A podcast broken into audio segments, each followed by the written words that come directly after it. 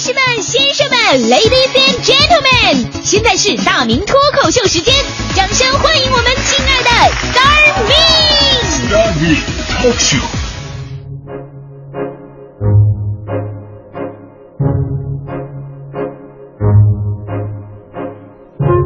欢迎各位来到今天的大明脱口秀，我是大明。呃，现在娱乐的节目啊特别的火啊，但是并不代表大家伙都喜欢看娱乐。所以呢，咱们快乐早点到，你发现没有？这涉及到这个娱乐八卦新闻特别特别的少，因为我觉得对咱们听众的生活并没有什么实际的意义。相对来说，一些社会新闻呐、政务新闻呐、财经新闻、文艺评论。才能对大家伙的生活有一些指导性的意见，包括现在我觉得很多小孩子也是哈，不要总关注那些什么娱乐明星，也得关注一些国家大事、时事政治。等咱长大以后，你好知道国家需要什么样的人才。所以有的时候呢，家长啊也要经常给孩子们灌输一些时事的东西。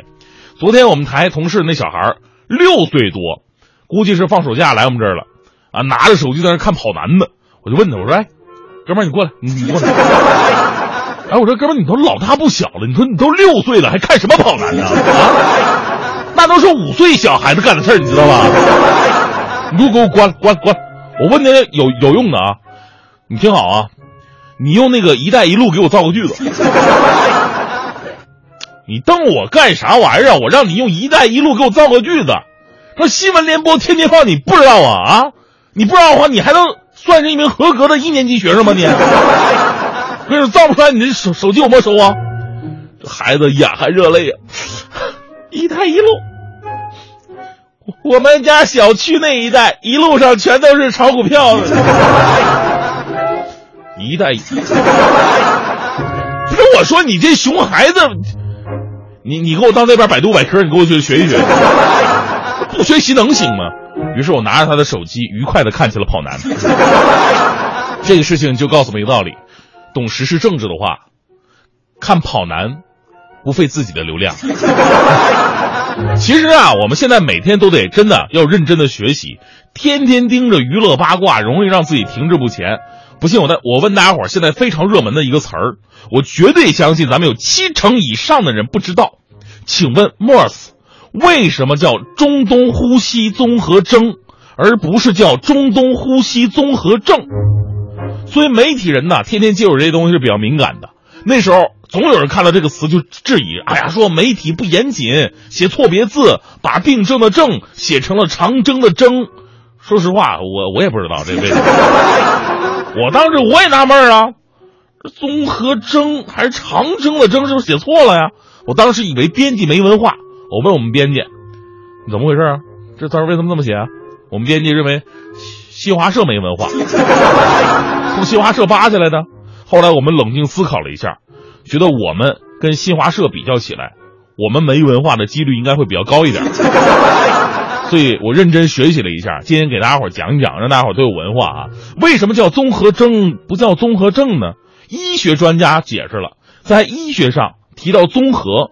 更为常见的是综合征，它指在种种病理过程当中，当出现一个症候的时候呢，这个症候啊就是病症在身体上的一个表现，同时会伴有另外几个症候，这一群症候呢就是定性的，将统一起来进行观察，就称为综合征。它跟综合症最大的区别在于，综合症是指在某种疾病下出现的一组症状，比方说你发烧了，发烧引起了头疼啊、脑热呀、视力模糊啊等等等等。综合征啊，它不是一个独立的疾病，是由一个基本原因引起的，包括好几项基本特征，在病人身上呢可以表现为多种具体疾病，所以综合征的范围更加大、更复杂。解释完毕。大家伙如果没听懂的话呢，可以在中国广播 app 或者下载蜻蜓 FM 客户端收听大明脱口秀回听，谢谢。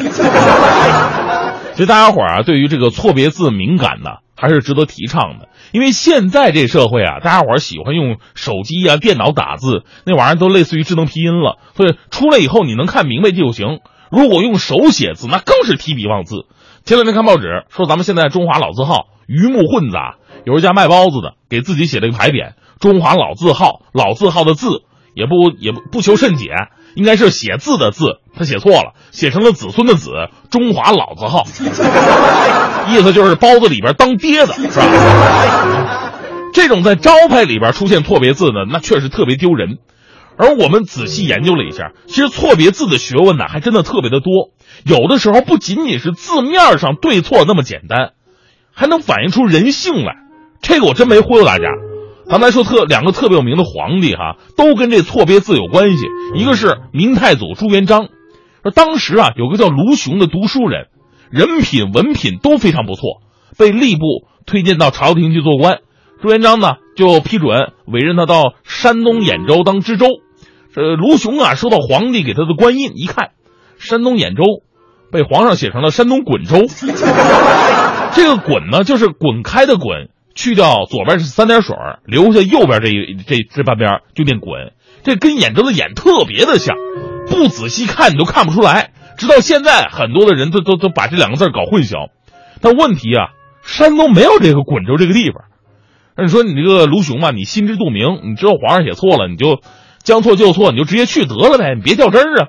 那这哥们太较真儿了，给皇上写了一份奏章，要求皇上更正，把官印重新刻制过来。哎呀，当时朱元璋一看奏章，脸上挂不住啊，的确是自己写错了。但是朱元璋这人出身比较卑微，自尊心特别的强，于是硬着头皮大骂呀：“啊，说这个卢雄你好大胆子，敢在朕脑袋上咬文嚼字！朕还难道不知道山东有个兖州吗？朕朕写的这个字儿。”也叫兖呐，只只是写法不同，没听过通假字吗？这个卢雄竟然给给给念成念成滚，这不让让让朕滚蛋的意思吗？啊，来来人了，斩！可怜的卢雄啊，就因为这一个字儿，送了一条性命。所以说，错别字呢，能见人性，这一点呢，应该跟清朝那些大臣们好好学学。这就说另外一个皇帝了。现在我们看到这个清朝乾隆时期电版刊印的《二十四史》，就能发现其中有很多地方有明显的错别字。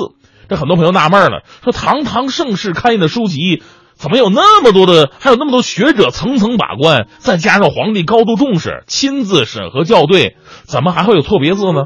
其实啊，就是因为乾隆这个皇上啊，有个小毛病，他总喜欢给大臣挑错别字，啊，因为大臣太有学问了嘛。他如果能挑出大臣的错别字，才能证明自己更加博学多才。这就是朴素的相对论。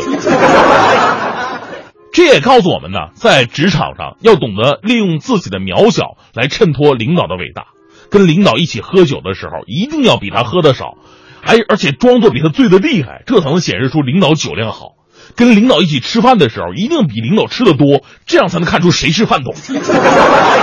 话说回来啊。所以在校对《二十四史》的书籍书稿时候啊，那帮大臣们为了拍乾隆爷的马屁，就故意把字儿写错。最后呢，乾隆校正的时候，好让他高兴高兴，这比直截了当的当面奉承好得多。但乾隆呢，有的时候啊也没那么仔细，有的错别字没挑出来，也就没挑出来了。这相当于主编定稿了，这也不敢改呀。啊，你说说，总不能说爷你这还有好几个错别字你没挑出来，我帮你改一下，这不找死吗？当然了哈。今天我们对于文字的较真程度啊，就越来越不如从前了。作为中国文字，我们需要经常的保持质疑啊，就像为什么是综合征而不是综合症？更重要的是，提出质疑过后还要搜索求证，因为一个小小的错别字不加改正的话呢，就可能造成不可想象的后果。我现在印象非常深刻，我小学三年级的时候，那时候刚开始写作文，老师布置了一篇作文，具体题目我忘了，反正我我当时写的是。洗袜子，我不过我我那小嘛，我这个袜子的袜跟妹子的妹就写分不开，写写错了。我题目是洗袜子，写成了洗妹子。全篇作文从脱妹子到洗妹子，把我们那男老师看得特别的激动。最后我们那男老师还特别激情洋溢的朗诵了一遍：“我的妹子太臭了，我脱了妹子，放进盆里倒了点水，搓啊搓啊搓。”最后还是没洗干净，所以白妹子太麻烦了。最后我只喜欢黑妹子。